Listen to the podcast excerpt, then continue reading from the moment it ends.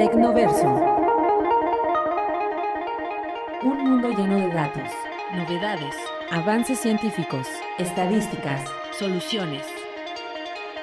Tecnoverso. La relación dinámica entre tecnología y sociedad.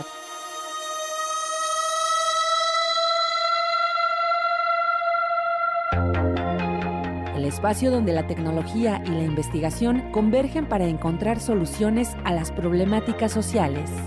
Con el doctor Roberto Morales Estrella. Bienvenidos a nuestro Tecnoverso.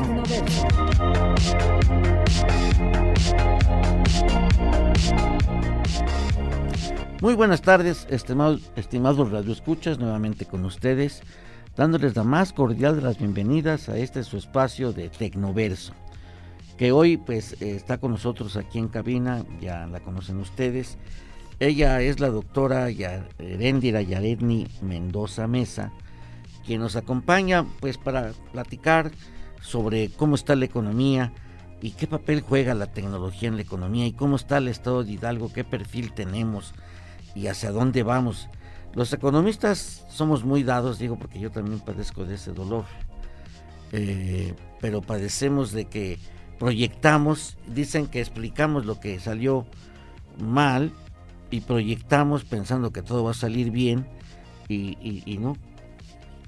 Y no es así necesariamente. Entonces, eh, yo creo que, que, es importante que pues, comentemos esto desde la perspectiva que nos rodea ahorita. ¿Qué pasa? Entonces, pues eh, yo creo que es algo importante. Y Yaredni, bienvenida. Eh, yo creo que, pues vamos a platicar y también nos va a acompañar el, doctor. Eh, también es pues de raíces universitarias, nuestro queridísimo doctor Patiño, que está con nosotros acompañándonos. Él es director del, del CIBNOVA, del Consejo de Ciencia y Tecnología del Estado de Hidalgo.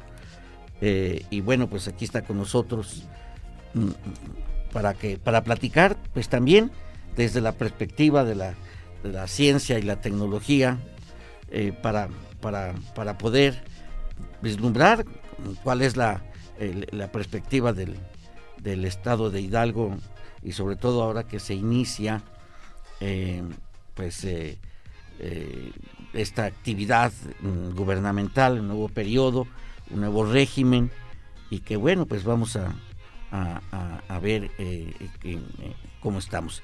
Bienvenido, doctor Patiño, que nos acompaña en esta tarde en este programa, doctor Francisco Patiño Cardona, pues que está con nosotros y que pues vamos a platicar.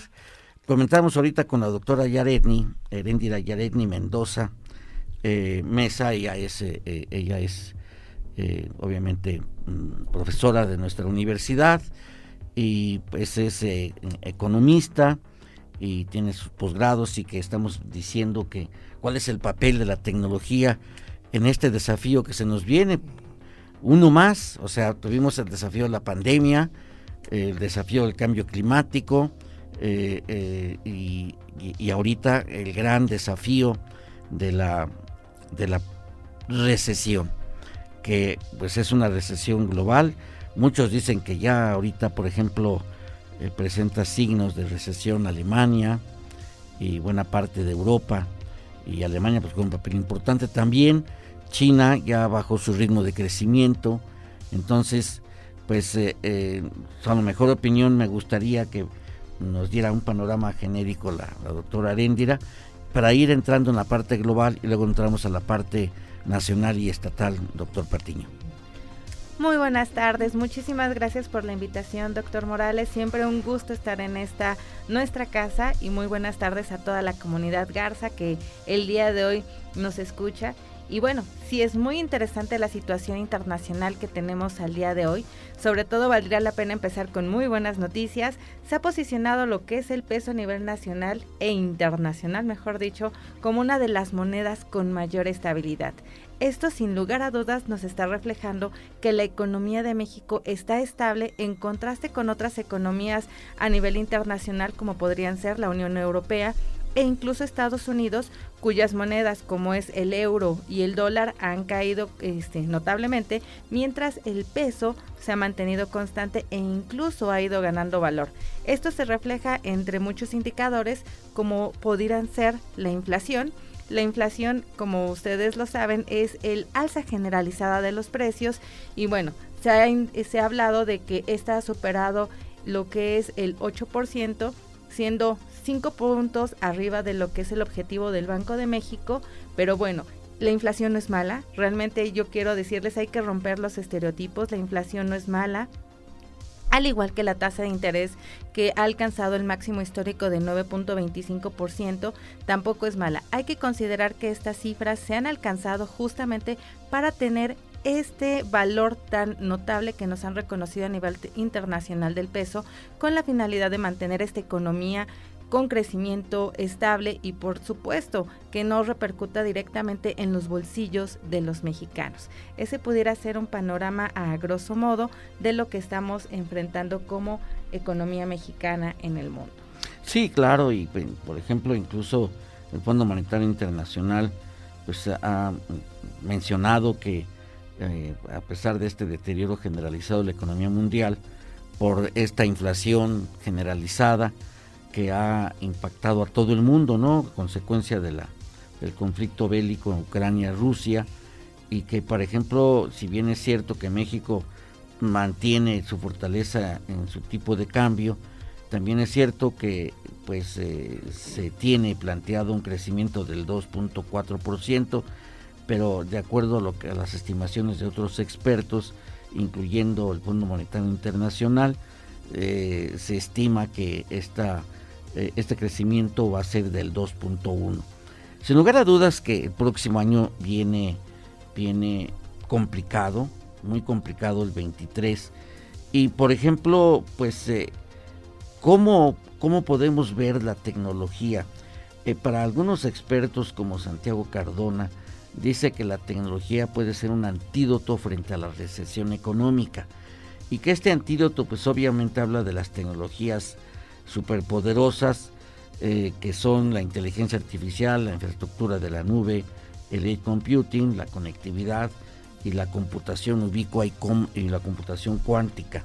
Pero obviamente, por ejemplo, esas tecnologías en nuestro país, pues estamos eh, muy embrionarios, diría yo, aunque existe talento, mucho talento, yo creo que aquí no nos dejará mentir el doctor Patiño, porque pues eh, más de 33 mil eh, investigadores que forman parte del Sistema Nacional de Investigadores y que hay muchos. Tenemos la Sociedad Mexicana de Robótica, la, Asociación Mexicana de Inteligencia Artificial, que ahí hay mucho talento y que están relacionados y vinculados a nivel mundial.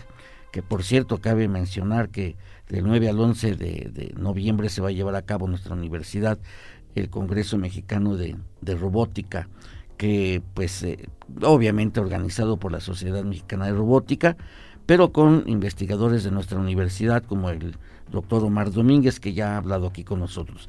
Doctor Patiño, usted que pues acaba de estrenar como responsable del, del Consejo de Ciencia y Tecnología y que bueno, esto juega un papel importante la tecnología y que usted pues obviamente es un hombre experto y también con una gran capacidad en este rubro. ¿Cómo visualiza usted la situación a nivel general y en particular el estado de Hidalgo desde esta perspectiva de que la tecnología nos puede ayudar a atenuar o a superar o salir bien de este desafío que pues se presenta como es la, la, recesión económica que tenemos enfrente. Sí, globalmente, como decía la doctora, eh, vivimos una época muy difícil. El COVID dejó tronada eh, afectó muy fuertemente las economías del mundo. Y México, lógicamente, no puede escapar. Entonces el COVID, el COVID ha sido destructivo, ha dejado una crisis tremenda, muchos negocios cerrados, y si a eso le sumamos el tema de la guerra entre Rusia y Ucrania, o más bien la, la invasión de Rusia hacia Ucrania, pues eso mueve las economías del mundo de manera negativa, sobre todo las economías europeas que generalmente se surten de materia primas, de algunos productos de los países del tercer mundo, o del cuarto mundo, del tercer mundo, que es el caso de México. Eh, ese es el problema. Ya lo decía la doctora, tenemos una inflación cerca del 9%, eso viene a afectar seriamente el bolsillo, pero de la gente que menos tiene. Entonces la canasta básica va a salir este, muy cara, está saliendo muy cara, y muchas familias pues la van a pasar mal. Vamos a tener problemas de, más pobreza en México por ese fenómeno global, que es un problema mundial. Es cierto, el peso está fuerte, pero pues a un costo muy elevado, ¿no? Un costo muy elevado porque es poca la gente que tiene acceso a buenos salarios para este, juntar su dinero, ahorrar dinero y eso lo puede hacer la gente que tiene poder económico. Pero la gente que va al día no puede hacer ahorros, no puede comprar sus dólares como lo hace la gente que tiene muchos recursos económicos y por lo tanto creo que México el próximo año va a vivir un tiempo, tiempos complicados, sobre todo porque vamos a entrar a los tiempos políticos. Yo pienso que en época de crisis, como hace Canadá, como hace nuestro socio del norte, Estados Unidos, como hace Alemania, etcétera, hay que invertir en ciencia y tecnología. Hay que meterle mucho dinero en época de crisis a ciencia y tecnología. Así que una recomendación al gobernador del estado de Hidalgo y al presidente de la República es invertir en ciencia y tecnología. Y Hidalgo tiene la gran oportunidad de colocarse en los nichos científicos. Ese es el papel que ahora tiene el SIGNOVA. Cómo colocar a la ciencia y la tecnología en los nichos económicos y nichos científicos. El SIGNOVA, lógicamente, también estamos viviendo un momento difícil. Tenemos una deuda que cubrir, millonaria. No tenemos, lógicamente, dinero. Hay nada de dinero para poder invertir en esa tecnología pero es un problema que tenemos que resolver. Tenemos dinero que nos debe, alrededor de 175 millones de pesos de los famosos fideicomisos que desaparecieron y que el SINOVA está tratando de recuperar para poder continuar con esa política científica, de hecho, de esos nichos científicos y tecnológicos. Por ejemplo, el tema de la virología. Es una pena que en México no pudimos hacer una vacuna con todo el poderío, poderío económico, científico que tiene el CONACYT, no pudo hacer una vacuna, lo cual es penoso. Cuando hace eh, cinco décadas, cuatro décadas, México producía sus propias vacunas. Teníamos el aparato científico, teníamos la inversión en equipamiento, empresas para producir las vacunas. Por eso, eh, uno de los temas que nosotros en ESINOVA vamos a privilegiar es formar una masa crítica de, científicos, eh, equipamiento, crear un centro de investigación en el tema, junto con el genoma humano, para eh, lograr producir medicamentos y sobre todo las vacunas que necesita los hidalguenses y que necesita el pueblo de México. No es una tarea sencilla, pero creo que lo vamos a lograr. Y lo mismo pasa con el tema este, aeroespacial. Es una cuestión que nos heredaron, eh, aeroespacial, de colocar nanosatélites. Sin embargo, para mí eso no es suficiente, porque estamos en un estado que es el séptimo estado más, más atrasado económicamente y en general, y por lo tanto es muy importante eh, pensar en la robótica, lo que comentabas, Roberto, la inteligencia artificial, este, en los nanomateriales, que son temas que ya tienen algunos años, que, que han estado en boga, pero yo creo que es una oportunidad para entrar a la competencia. Así que nosotros tenemos que ayudar, coadyuvar, a formar este, la masa crítica en esos temas. Pues creo que eso es una perspectiva muy interesante y sobre todo usted bien sabe que en la universidad hay talento y que además las universidades politécnicas tecnológicas yo creo que es para sumar.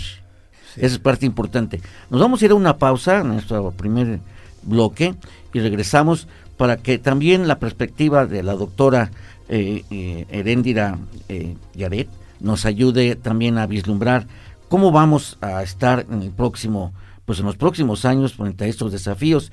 Y yo creo que la, la apreciación del doctor ahorita es muy válida eh, y tenemos que tomarla en cuenta. ¿no? El empoderamiento tecnológico nos va a dar la oportunidad de un empoderamiento económico y social.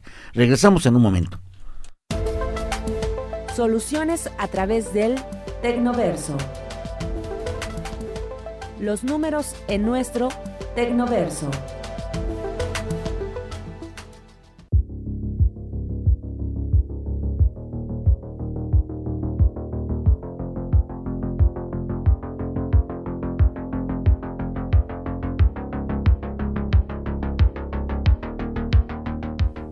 Bien, regresamos nuevamente y bueno, comentamos hace un momento que nos ilustraran sobre lo que se refiere a la parte, eh, pues la trascendencia de la tecnología. Nos encontramos en un entorno en el que será fundamental que las empresas de toda actividad económica, industriales y agropecuarias tengan especial atención en los avances que puedan optimizar, los avances tecnológicos que puedan optimizar sus operaciones para así aumentar la productividad nuestras micro, pequeñas y medianas empresas requieren de un acompañamiento efectivo, intenso, incremental para reducir costos y generar productos con mayor contenido de conocimiento. Y Aretni, ayúdanos, ¿cómo ves tú esta parte? Bueno, de hecho esa es una pregunta muy interesante, dado que en el estado de Hidalgo, si nos vamos a los números, podemos encontrar que la industria manufacturera desde el 2003 al 2018, con datos del censo económico, es la que más prevalece. Y aquí valdría la pena analizar, bueno, entonces, ¿por qué somos una de las entidades con mayor marginación? La quinta, esto es el reflejo de la falta de tecnología, como bien lo han mencionado, ya que son micro, pequeñas y medianas empresas carentes de capital para lograr mayor inversión, mayor producción. Y aquí valdría la pena recordar que es muy importante que nosotros podamos tener la tecnología como parte fundamental justamente de los sectores económicos, dado que a través de ellos se puede hacer la generación de empleos. Si nosotros tenemos empleos, vamos a tener dinero, va a incrementar la producción y por consiguiente vamos a tener crecimiento. Y aquí justamente es donde nosotros valdría la pena mencionar la importancia de la toma de decisiones a través de la política pública, a través de los planes. Y bueno, estamos justamente en una transición en el estado de Hidalgo donde se está elaborando el Plan Estatal de Desarrollo y valdría mucho la pena que se incorporaran justamente todas estas medidas en pro de la parte académica, de la parte tecnológica, para que el Estado efectivamente tuviera este crecimiento económico que mucho nos hace falta. Es cierto, yo creo que hay que tomar en cuenta, y por ejemplo, bueno, ustedes son conocedores de nuestro Estado, de 84 municipios, solamente 13 aportan el 82% del Producto Interno Bruto y lo cual quiere decir que los demás municipios están casi a nivel de autoconsumo, no tienen una, una economía de mercado, vamos a llamarle así. Y hace falta, eh, pues, eh, eh, prospectar, ¿verdad? Hace falta impulsar el acercamiento de las áreas pensadoras y generadoras de conocimiento y de tecnología para hacer productiva nuestra entidad, a todos los pequeños productores manufactureros y del campo. Y en esto, pues, yo creo que, que es importante que este plan estatal de desarrollo próximo a construirse tome en cuenta esta parte. ¿Qué opina, doctor Patiño? Pues realmente el problema de Hidalgo es la, pobreza y la ignorancia de una parte importante de la población. Eh, Hidalgo no produce suficiente Producto Interno Bruto. Eh, Hidalgo depende básicamente de lo que el gobierno federal le aporta esos más de 50 mil millones de pesos que viene de la federación.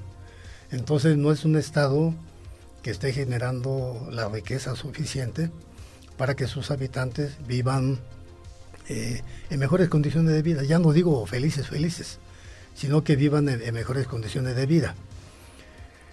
Y ahí que es muy importante rescatar esa cultura que el neoliberalismo acabó o la echó abajo. Que, por ejemplo, antes las familias en la Huasteca, en la Sierra Tepehuañañú, en la Sierra Gorda, las familias tenían una economía de, traspatio. tenían sus, pollos, sus guajolotes, tenían sus granjitas, tenían sus propios este, frutales, etcétera. Y producían sus alimentos y si había algún excedente, este, excedente, lo colocaban en el mercado local.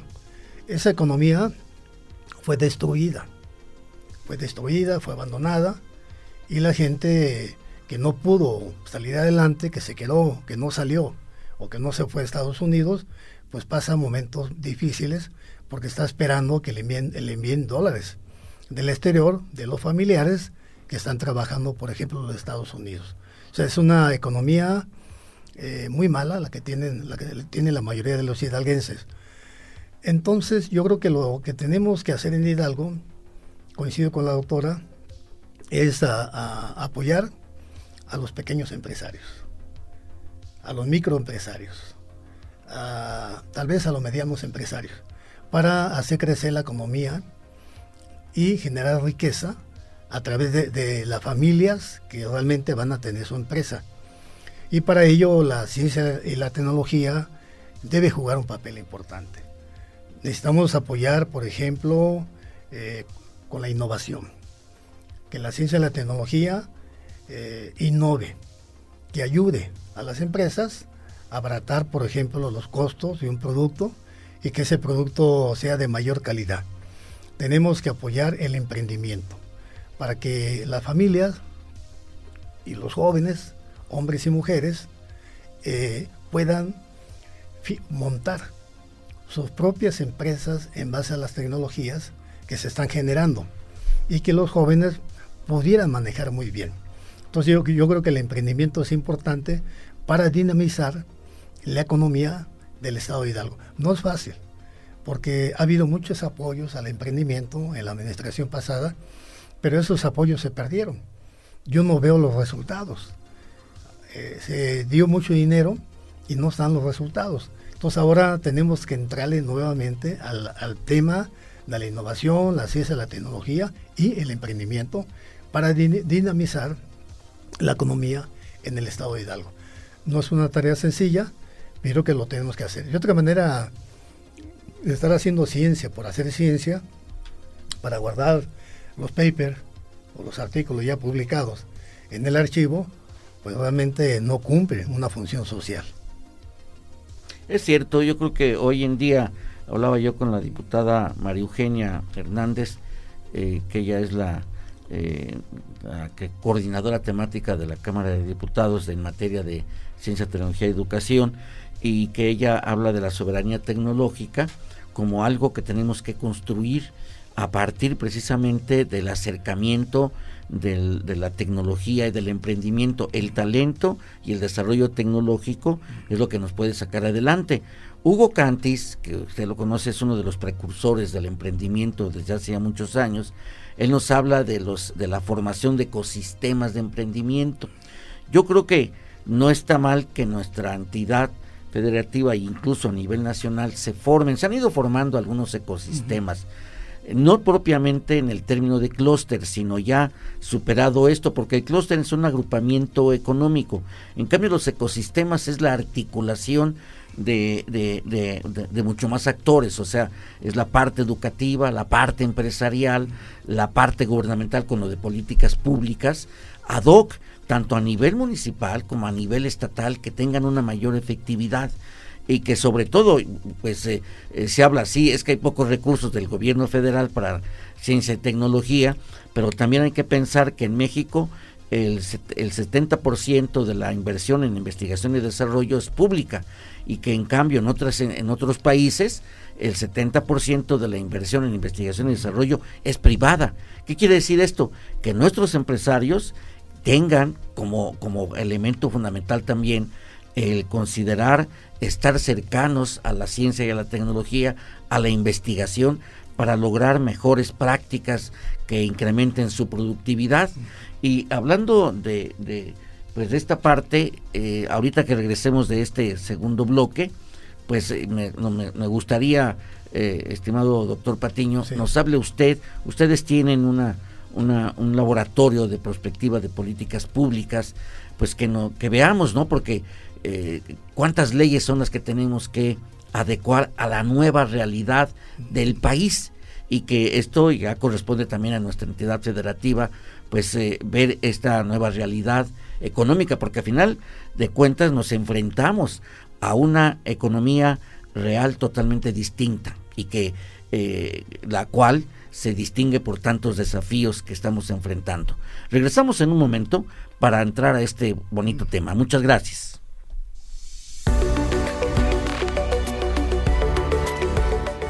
Tecnoverso. Regresamos.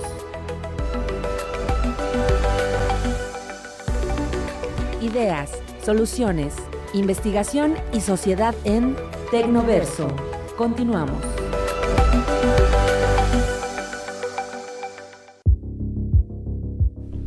Bien, regresamos nuevamente con ustedes y como mencionábamos antes de irnos a esta pausa, doctor Patiño, en la cuestión de políticas públicas tengo entendido que el Consejo de Ciencia y Tecnología del Estado de Hidalgo, SIGNOVA, eh, pues tiene un laboratorio de prospectiva. ¿En qué consiste este? Sí, tenemos un teatro para que los empresarios, los políticos y este, la academia, los científicos puedan utilizar. Por ejemplo, en el caso de los empresarios, ahí pueden ir a, a practicar, a diseñar los productos que van a colocar en el mercado. Entonces es una tecnología eh, avanzada todavía, todavía está avanzada. Y es un teatro que a mí me, va a tocar eh, ponerlo en actividad. Ha estado olvidado, creo que, creo que no se ha utilizado y me toca a mí echar a andar eso. Yo ya estoy en pláticas con el Instituto Politécnico Nacional, con el CIAC, ya estoy en trato, tratando con ellos. Eh, incluso va a venir el, probablemente venga el director general del Instituto Politécnico Nacional para llegar a firmar un convenio. Y luego eh, tenemos la, Cámara de, de ¿La cámara? ¿La cámara de acero? No, Hassel. Ah, Hassel. Sí, la cámara de Hassel. Hessel, perdón, la cámara Hessel, que es una cámara para, se puede aplicar muy bien a temas de criminalística, de gente que tiene problemas de personalidad, problemas eh, delictivos, gente violenta, y tiene una aplicación tremenda en el tema de la, de la criminología, de la criminalística. Pero también se puede utilizar por parte de la academia, de los políticos. Los políticos, bueno, eh, pueden utilizar esa cámara para mejorar su discurso, estudiar sus movimientos, sus gestos, eh, mejorar, mejorar parte de su personalidad, o al menos forzar para que su personalidad pueda ser eh, mejor admitida en el mercado. Tiene muchas aplicaciones. Y luego tenemos varios simuladores para eh, estudiar problemas que tienen que ver, por ejemplo, con la pobreza, por regiones, dónde están las zonas más pobres, más miserables, cuántas carreteras tenemos en buenas condiciones, este, qué carreteras hay que mejorar, cómo está el problema de la producción del maíz, cómo están los índices educativos de primaria, secundaria, preparatoria, cuántos investigadores nacionales, por ejemplo, tenemos en el Estado, cuántos con nivel 1, con candidatura, nivel 2, nivel 3, cuánta inversión en equipamiento tenemos a, nivel nacional. Es decir, este es una herramienta poderosa, pero insisto, esos tres aspectos de ese laboratorio de política pública han, han estado parados no se han utilizado. Y por eso yo he, buscado ya el acercamiento con el Politécnico para empezar a preparar los cuadros. Cuando menos dos, dos expertos de muy buen nivel, prepararlos, darles unos buenos cursos para que manejen el equipo. Entonces ya, ya estamos en, en esa etapa, pero sí es una herramienta poderosa. Usted bien sabe que nuestra universidad pues tiene también muchos talentos. Sí, claro. Y que yo creo que también podríamos estar participando ahí. Yo creo que será cuestión de encontrar los puntos de, encuentro para poder coadyuvar, porque esto es en beneficio, en primer, en primer momento, de los hidalguenses. y pues bueno, usted mejor que yo sabe también que nuestra universidad tiene un compromiso social con nuestra nuestra universidad con todos los hidalguenses y yo creo que podemos trabajar en eso. Incluso esto ya está establecido en la Ley de Ciencia, Tecnología e Innovación en la última reforma que se tuvo, doctor. Sí, sí, sí, sin embargo, la Ley de Ciencia, Tecnología desde mi punto de vista sigue siendo una una ley este que le debe mucho a los hidalguenses. Es una ley que tiene que ser modificada, que tiene que transformarse, porque así como está la ley, no le sirve mucho al Estado de Hidalgo. Hay temas que ya comentamos aquí, con la doctora, contigo Roberto, que los empresarios deben jugar un papel muy importante en el tema de, de la ciencia y del desarrollo tecnológico. La aportación de los empresarios en el Estado eh, es, es, una media nacional, es, es muy pobre realmente quien aporta los recursos económicos es principalmente el gobierno federal y en menor medida el gobierno estatal. Entonces, eso no puede seguir así. Esa ley tiene que ser transformada, hay que consultar a la comunidad científica, a esos más de 400 investigadores nacionales que tenemos, hay que consultarlos, hay que consultar a la, a la academia que tiene relación con la ciencia y la tecnología, para ver en qué puntos tenemos que hacer las modificaciones a esa ley de la ciencia y tecnología, o bien hacer reformas constitucionales, para que los empresarios, en lugar de invertir, invertir el 30%, pues lleguen a invertir el 70%, como pasa, por ejemplo, con Corea del Sur. Corea del Sur hace 50 años tenía una economía mucho peor todavía que la que tiene México viviendo en condiciones de pobreza, de miseria. Muy, muy fuerte. Muy fuerte. Y sin embargo, Corea del Sur ahora es una potencia económica, científica tecnológica. Está a punto de ser parte de los siete grandes. Gracias a que hicieron transformaciones radicales en educación, en ciencia y tecnología. Entonces, tenemos que hacer una... Yo, ¿Por qué si ellos lo hicieron, por qué nosotros en Hidalgo no lo vamos a poder hacer? Creo que tenemos la capacidad, ya lo comentaba Roberto, en Hidalgo hay mucho talento tenemos muchas universidades. Está el alma mater nuestra, que es la Universidad Autónoma del Estado de Hidalgo. Hay mucho talento. Pero también está las politécnicas, las tecnológicas, donde también hay bastante talento. Hay que aprovechar ese talento. Así que esa ley, eh, desde mi punto de vista, debe ser modificada. Y yo voy a trabajar en el tema. Muy bien. Eh, hay que dedicarle cuando menos 500 millones de pesos al año a ciencia tecnología. Actualmente se, destinan 12 millones de pesos. No, pues es prácticamente nada. Una, una, miseria. Entonces, tu servidor ya le planteó al gobernador, con, una parte importante de la comunidad científica, la necesidad de que tiene, que tiene que invertir, debe invertir más recursos del orden de los 500 millones de pesos. Y lo otro, yo creo que la ciencia no puede estar sujeta cuando, cuando el, el político gobernante estornuda se enferma la ciencia, la ciencia tiembla. Entonces nosotros lo que, requerimos, lo que requerimos es que la ciencia y la tecnología tenga autonomía, tenga cierta independencia, con, con, figuras parecidas a la que tiene la Comisión Nacional de Derechos Humanos o una figura jurídica como la que tiene el Instituto Federal Electoral que tenga su propia autonomía y que no esté dependiendo de los caprichos de, un presidente de la República, como sucedió, por ejemplo, con Vicente Fox. ¿Se acuerdan? Sí, claro. Que el hombre estornudaba y los científicos temblábamos porque nos dejaban sin recursos económicos. Entonces hay que evitar ese problema, ¿no? Y eso, por eso tenemos que plantear una nueva ley de ciencia y tecnología. Nada sencillo, ¿eh? No, yo se, mueven, se mueven muchos intereses. Muchos, o sea, eh, estoy, estoy tal vez traduciendo de alguna manera que esto que, que mencionas eh, se transforme en un organismo autónomo a nivel estatal. Sí. En este caso de nosotros, de la ciencia y la tecnología. Yo no lo veo mal desde ese punto de vista, porque significaría darle una mayor responsabilidad de entrega de resultados a, a los hidalguenses, ¿no? Y eso, pues, abona bien. Claro que se abre el debate. Por ejemplo, hace falta, en lugar de reconocer no es que no se reconozca, pero ampliar el reconocimiento. Por ejemplo, el Premio Estatal de Ciencia, Tecnología e Innovación se reconoce al investigador, a la persona. Y yo creo que hace falta también modificar ese ordenamiento para que se reconozca a la empresa, que se reconozca a la empresa en sus aportaciones, en su productividad, en su desarrollo tecnológico y en su aportación a la ciencia.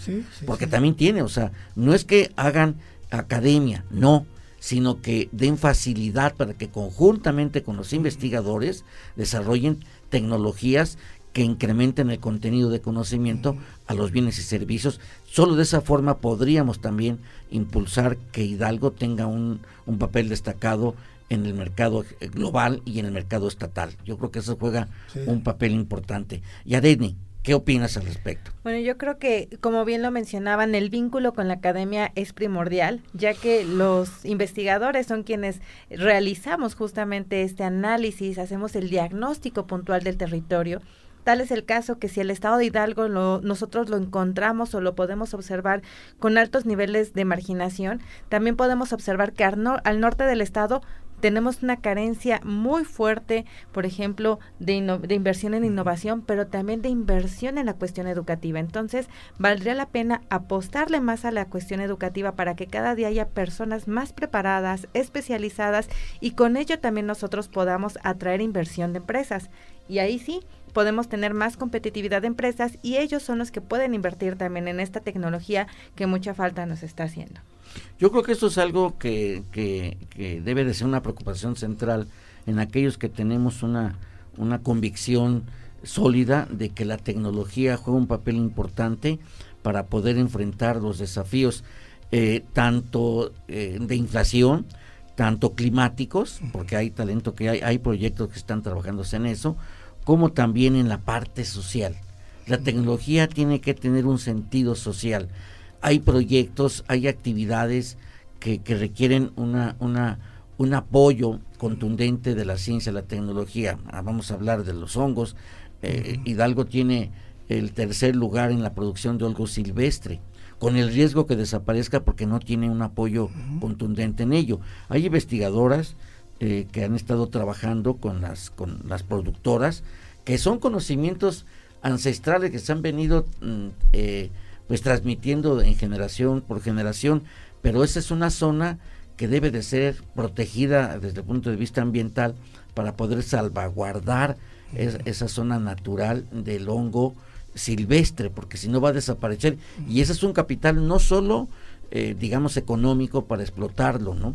sino también, eh, eh, tanto para alimento como para la, la farmacéutica, sino también es, es un patrimonio de conocimientos ancestrales que se han venido eh, trasladando generación por generación. Yo creo que eso es algo importante y es ahí donde pues eh, surge la necesidad de ir configurando ecosistemas regionales de innovación o ecosistemas industriales, como se le pueda llamar, para ir identificando zonas con su propia eh, vocación y impulsarlas o bien retroalimentarlas a partir de la participación de la educación en todos sus niveles. Porque hoy la cultura tecnológica con sentido social, pues eh, hay que seguir el ejemplo de Pablito Freire, ¿verdad? Que era el, gran alfabetizador y la conciencia y el pensamiento crítico es desde los niños. Y esa es la base del desarrollo tecnológico y del sentido de investigación. Si hay algún investigador natural, son los niños, son los que están constantemente preguntando. Nos vamos a ir a nuestro último eh, última pausa para entrar al, ya al último bloque, pero eh, quisiéramos que vayamos viendo el, ahorita que entremos para ir cerrando cómo podemos contribuir pues tanto los, los radioescuchas, las situaciones educativas, como los investigadores, a, a engrandecer y hacer más productivo a nuestra entidad federativa. Regresamos en un momento. Los números en nuestro Tecnoverso. Soluciones a través del Tecnoverso.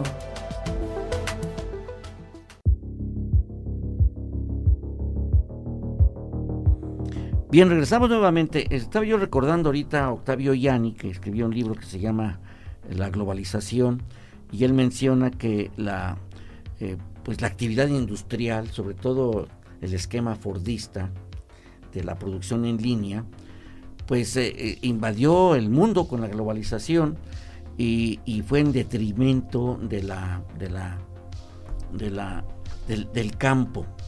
Eh, el campo ha venido a menos cuando era el principal, la principal actividad económica que, pues, que generaba los alimentos. Hoy estamos cada vez consumiendo más alimentos industrializados. Mm, no quise utilizar el término chatarra, pero por ahí va. Eh, pero, por ejemplo, unos familiares que vinieron de, Estados Unidos, acá dicen, aquí la comida es buena, porque allá están acostumbrados a comer pues mucho, mucha comida sintética. Entonces, eh, eh, aquí, por ejemplo, yo ya en, las urbes, en los grandes centros comerciales, no veo los quelites. Ya no veo los quelites y, y, eso forma parte importante. Qué bueno que anunciaron que somos autosuficientes de frijoles, pero yo los veo escasos. En muchos lugares hay, frijoles importados deshidratados. Entonces, recuperar esto es apoyar al campo en su productividad y esto únicamente es a través de un acompañamiento científico tecnológico. Y yo creo que esa es el, pues, la gran responsabilidad que tenemos pues eh, como profesionistas en la gestión, eso me corresponde a mí, la gestión tecnológica, soy yo gestor tecnológico, y crear zonas eh, que, eh, que coadyuven precisamente a esta identificación. No sé qué opinión le merece esto, doctor Patiño. Sí, yo creo que el tema agropecuario es una línea de investigación fundamental que deben desarrollar eh, nuestras universidades y en especial el SINOVA. Hay mucho que hacer ahí. El tema, por ejemplo, de mejorar las semillas, semillas que puedan ser resistentes a la sequía o semillas que sean resistentes a, la humedad y que eso genere mayor producción de maíz, de frijol y la gente del campo, la gente del mundo, de la cultura indígena, deben, se les debe preparar aún más con cursos, con talleres, con tecnología, para que tengan sus propios huertos puedan sembrar el quelite, el quelite se da de manera natural, tenga su, propio frijolar, frijoles, sus propias este, naranjas, etcétera, que, que generen sus propios productos de manera natural, de manera orgánica, y eso existió en el país. Yo viví esa etapa del país hace muchísimos años y recuerdo cuando yo iba a ver a mis familiares, tenían su huertita tenían sus gallinitas, tenían sus puerquitos, tenían su vaquita y además sembraban el huerto. Los 100, 200, 500 metros que tenían, sembraban el huerto. Eso yo, por ejemplo, por ejemplo, lo hago en un pequeño negocio que tengo. Tengo un área más o menos grande, unos 400 eh, metros, y yo ahí este, siembro todo tipo de, siembro tomate, tengo quelite, tengo como unos 10, 15 árboles frutales, es decir, tengo una variedad tremenda, tremenda de vegetales, calabaza, todo aquello. Entonces, esa cultura se ha perdido, pero tiene que ir acompañado a través de, la educación y a través de la, tecnología. Entonces, yo creo que el tema agropecuario llevado, llevado a otra escala, ya de mayor producción, por ejemplo, de, de, maíz, en lugar de estar importando maíz, en lugar de estar importando frijol, hay que llevar la tecnología en materia, en materia agropecuaria. Yo hace poco estuve, creo que estuve, ah, pues ahí coincidimos, ¿no? Sí. Aquí en el, en el CIACTEC, ¿no? Ajá.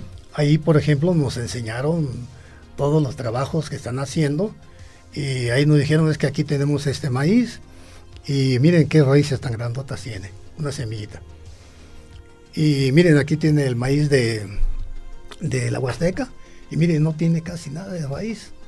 Este que tiene muchas raíces y que germinó al mismo tiempo con este maíz que casi no tiene raíces, este maíz es para época, para la sequía, y este es el Valle de Mezquital. Entonces, lo que hicieron ahí fue descubrir algo que la naturaleza desarrolló por sí mismo. Entonces, yo creo que el tema este, del campo, el material agropecuario, lo mismo con, la, con los animales. El ganado bovino, vino, todo esto. Hay muchísimo que hacer como una línea de investigación. a Hidalgo le caería, le caería, muy bien una inversión de esa naturaleza. Yo no sé cómo estará ahora la Universidad Tomás del Estado de Hidalgo, pero yo me quedé cuando estaban desarrollando parte de estas líneas que acabo de comentar. No sé si actualmente lo continuó o qué pasó ahí. Sí, el Instituto eh, de Agricultura, Ciencias de la, de la Agricultura, el, ICAP, Ciencias Agropecuarias, está, está desarrollando, ahí hay muy buenos investigadores, eh, por ejemplo, el, el, el, el Huiclacoche, que es uno de los proyectos que se ha venido impulsando, el maíz también se ha venido impulsando, y bueno, las instalaciones ahorita que están allá son es la otra ciudad del conocimiento que, que tiene nuestra universidad, y se ha venido impulsando mucho. Ahorita la calidad de, de, la, de, los procesos de queso que se tienen, pues tienen alta, alto reconocimiento a nivel internacional, ¿no? Con el con el, la, la calidad kosher, que hay una supervisión permanente. Entonces sí se sigue trabajando en esto, pero no es suficiente. O sea, eh, yo creo que esto es impulsar la, agricultura regenerativa, ¿sí? Eh, y, no, y no dar paso a la agricultura que utilice transgénicos, el dicamba y el glisofato.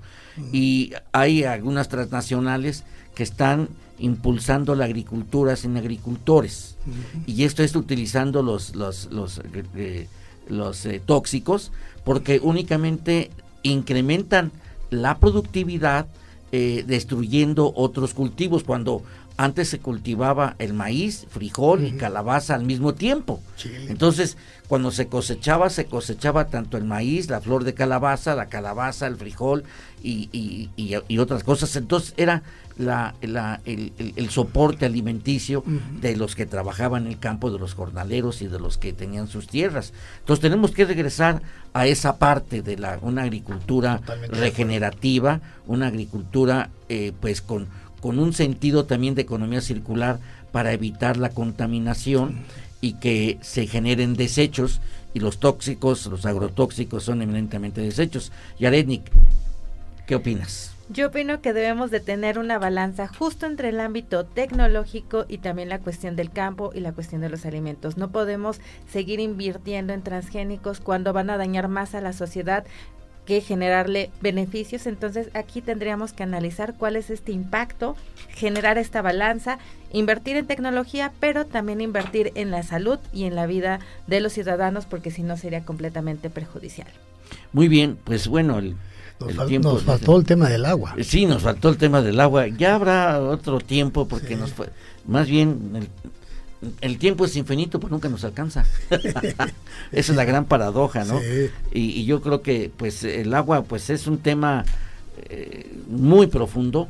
Eh, es un tema que eh, por ahí tengo un artículo que presentamos que la medida en que en que se privatiza el agua. ¿En qué revista? se empieza, este, está en, el, en la full. Ah, se lo voy a mandar. Estupendo. Este, porque en la medida en que se privatiza el agua, pues tiende a desaparecer. Nos faltó el litio también. ¿eh? Ese es otro tema muy interesante que también lo vamos a tocar en su momento. Pues bien, no me resta más que agradecer en los controles a Betty Barrón, nuestra gran amiga Betty Barrón, a nuestra siempre que nos apoya nuestra gran amiga Paola Juárez y a nuestra directora de Radio Pachuca, Claudia Nomí Muñoz Arabia. Y pues muchas gracias, doctor Francisco Patiño gracias. Cardona, por estar con nosotros. Doctora Herendira eh, Yaredi Mendoza Mesa, que pues eh, amablemente pues nos acompañas en estas, en estas disertaciones. Y a todos y cada uno de ustedes, estimados radio escuchas, que pues nos favorecen con la generosidad de su tiempo para transmitirles nuestro trabajo como instituciones y dar voz a pues a las distintas eh, eh, talentos que tenemos y a nuestros representantes en las distintas instituciones que tenemos y está pendiente mucho trabajo todavía. Muchas gracias y que tengan ustedes una excelente tarde. Hasta la próxima. Gracias por escucharnos. Nos encontramos en una próxima emisión de Tecnoverso.